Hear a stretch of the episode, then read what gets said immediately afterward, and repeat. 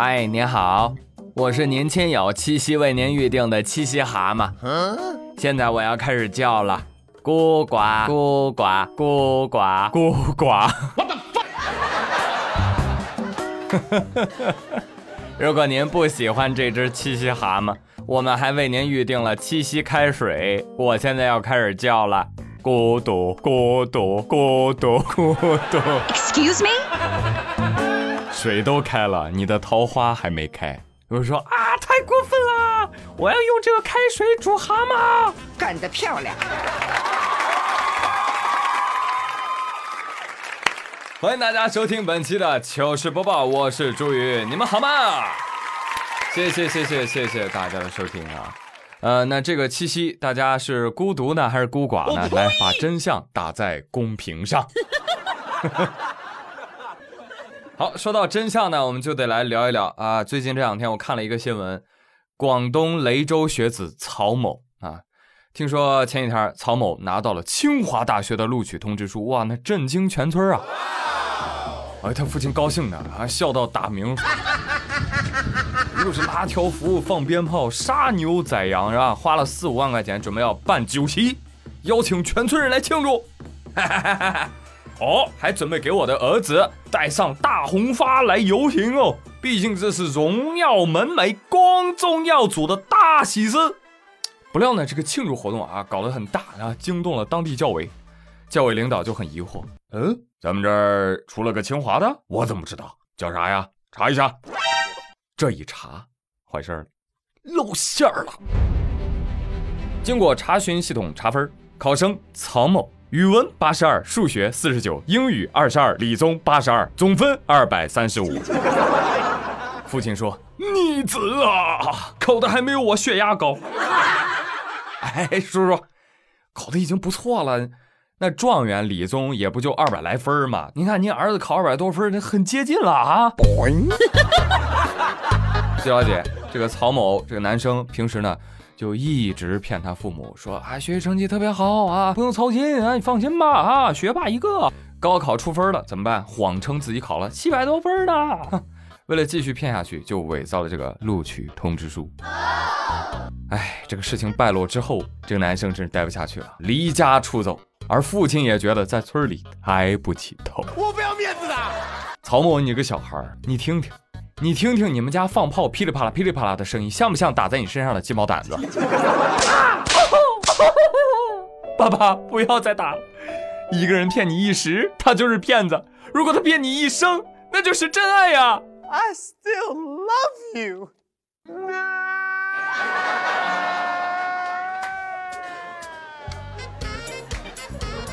孩子，建议你下次吹牛的时候呢，你不要光吹。你得考虑一下牛的感受。你直接吹出一个清华录取通知书，这家伙清华在你们省一年也就招几十个人，你这谎怎么兜啊？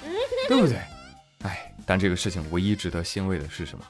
发现的早啊啊，不然又得亏四年学费，还有网吧通宵费。那现在呢？儿子离家出走了啊，扬言说：“我不要再上学，我要去打工。”嗯，好干啊，小伙子，学历虽然很重要，但不是唯一，是不是？以后你让真正的清华生给你打工 啊！但是我告诉你啊，千万不要再造假了，兄弟，因为你离被抓就差那么一丢丢了，你知道吧？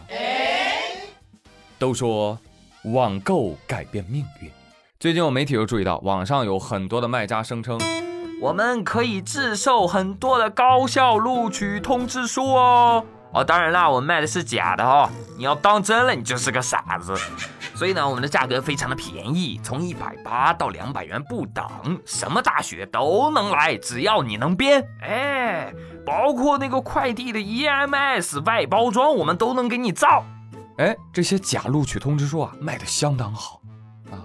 对此，律师表示违法啊，你这个伪造印章，知道吧？既可能涉嫌治安违法，也可能涉嫌犯罪。当然了，区别的关键在于它的社会危害性，也就是说，它造成的后果的严重性。啊，你像上面那个小孩他就是拿来骗骗自己的家人，在乡亲父老面前吹吹牛，所以呢没有什么严重性。但是如果涉嫌到诈骗，那么就要被抓起来了。哎，朋友们，现在你知道为什么短视频里某乎、某扑、某博、某书里为什么那么多的清华北大了吧？啊，听说买了这东西啊有效果。哈？啊，什么效果呢？你在网上跟别人争论不休的时候，你咋猜？你咋猜？你咋猜？你咋猜？我是名牌大学，你看这是我的录取通知书，啪往这一摆，底气加二十，观点可信度加三十，对方士气减十，给大爷跪了，就这效果。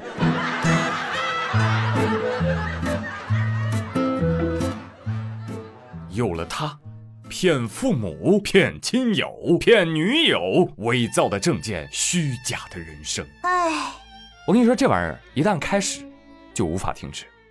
所以，你确定要为此付出一生撒谎的代价吗？劝你不要啊！做人呢，还是要踏踏实实，是吧？就像下面这个新闻一样，墓穴的土你得一铲一铲的挖。监狱的路，你得一步一步的走啊！最近，陕西咸阳乾县公安局发现了一条线索。喂，是警察吗？哎，我我举报，我举报，有人在乾县四处秘密踩点，有盗掘古墓、古遗址的嫌疑。在哪儿啊？哦，就在那个乾县丰阳镇，哎，某山沟一个窑洞里面。好的，我们已经知道，感谢你提供的线索。随后，警方开始布控。啊，就发现，在白天的时候，有四个男的，哥儿几个钓鱼去啊，走走走走走走走，以此为借口四处踩点儿，然后到了晚上，趁着夜色降临，他们四个就挖掘古墓，警方就开始筹划如何来抓捕他们。而正在筹划之时，这帮人突然就要撤离，民警决定提前实施抓捕。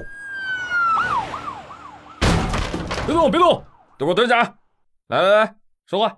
你们谁是头？他他他他他，你你说你说你们什么关系？哦，我们四个都是网友，哎，这是我们的线下活动，哎就就就哎平时就就爱好这个，哎就聊这个，哎然后想着哎觉知此事要躬行啊，哈哈总得实践一下，于是我们就相约盗墓。哦，你们挖的洞穴在哪儿呢？啊，就在这儿，就在这儿。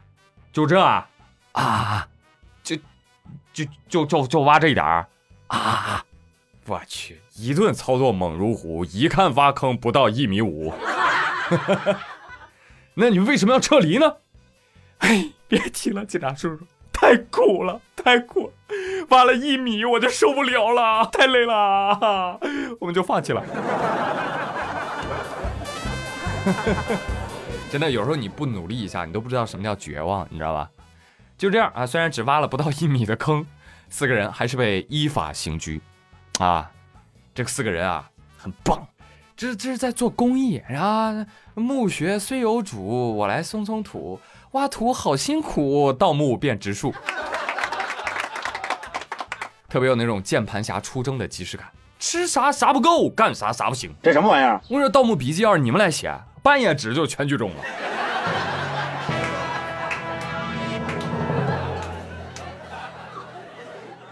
哎呀，其实呢，这个结果对于这四个傻子来说已经是最好的结局了啊！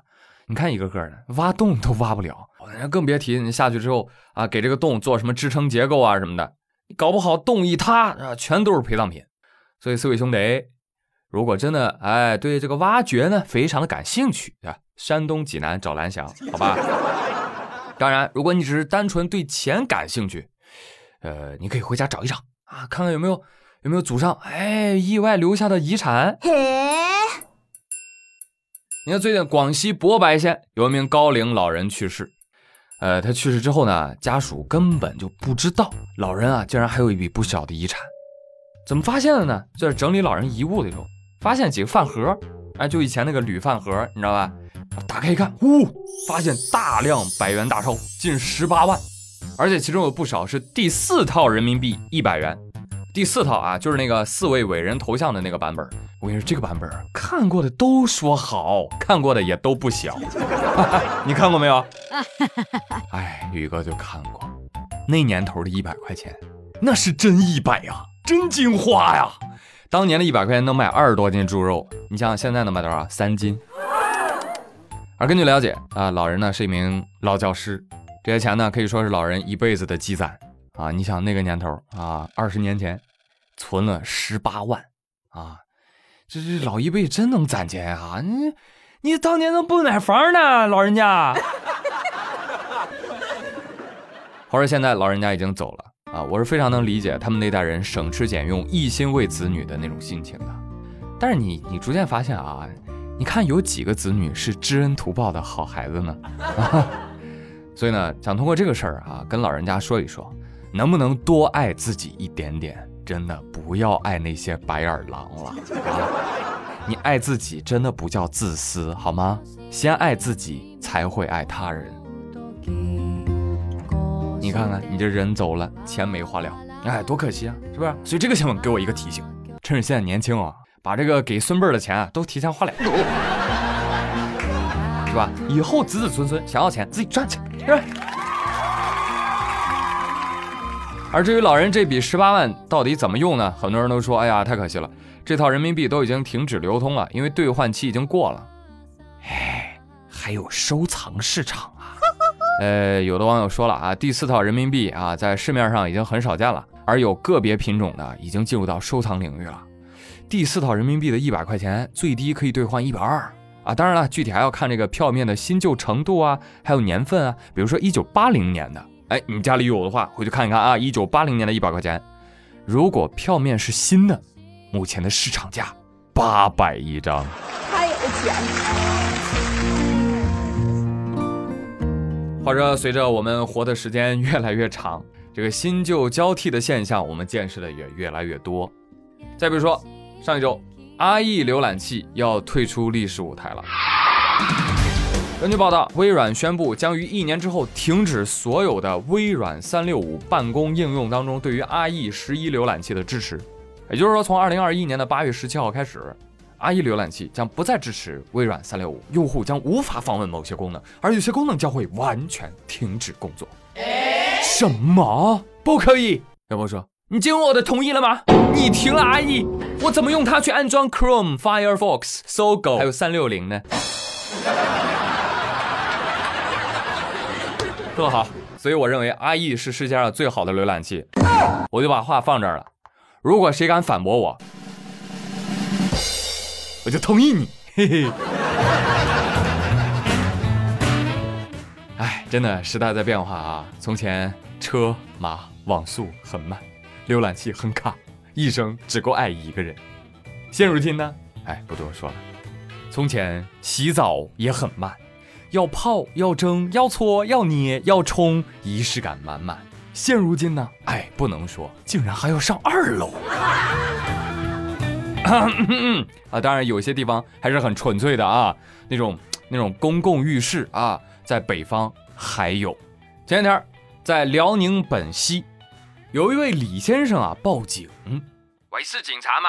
哎，我要报警啊！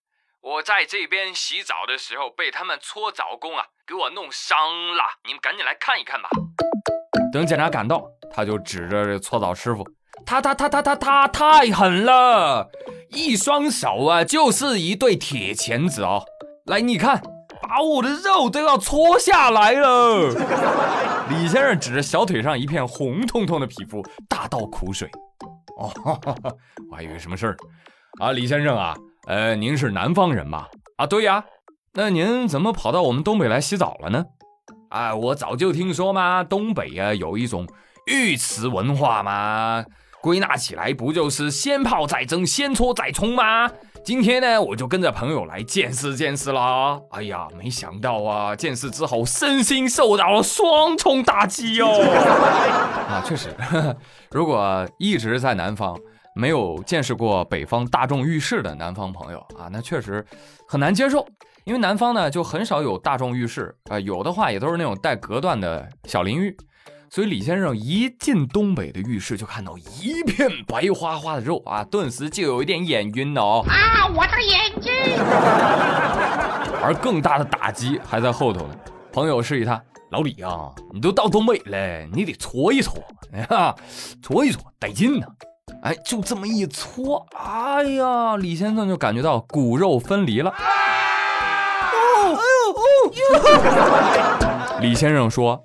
我本来呢觉得自己是男子汉嘛，得坚持一点呢，咬咬牙挺过去就算了。但是没想到搓澡师傅哦，这个扒皮式的搓澡啊，根本就不是我能扛得住的。你看看我小腿皮肤都搓破了。后来呢，我就跟搓澡师傅就磋商问题磋商了起来。哎，但是搓澡师傅不愿意承担责任呢，所以我就报警了。民警同志检查了一下他的小腿，局部破皮儿，哈哈，轻微出血。于是呢，就进行了调解。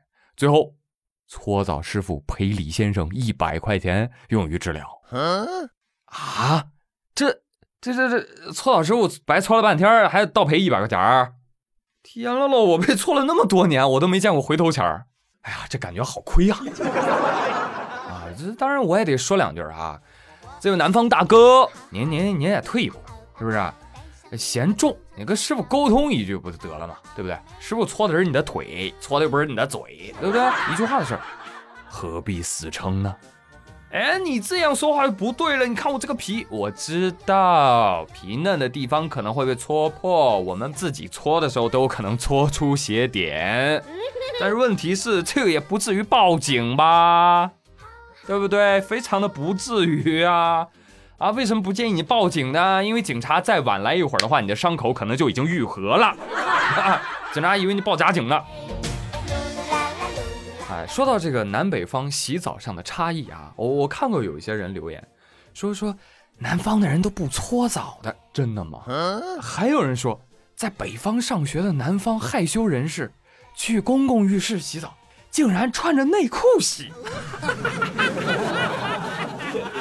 真的假的？我怎么那么不信呢？不可能！哎，有没有听节目的南方的朋友，快来来来来说一说，留个言啊！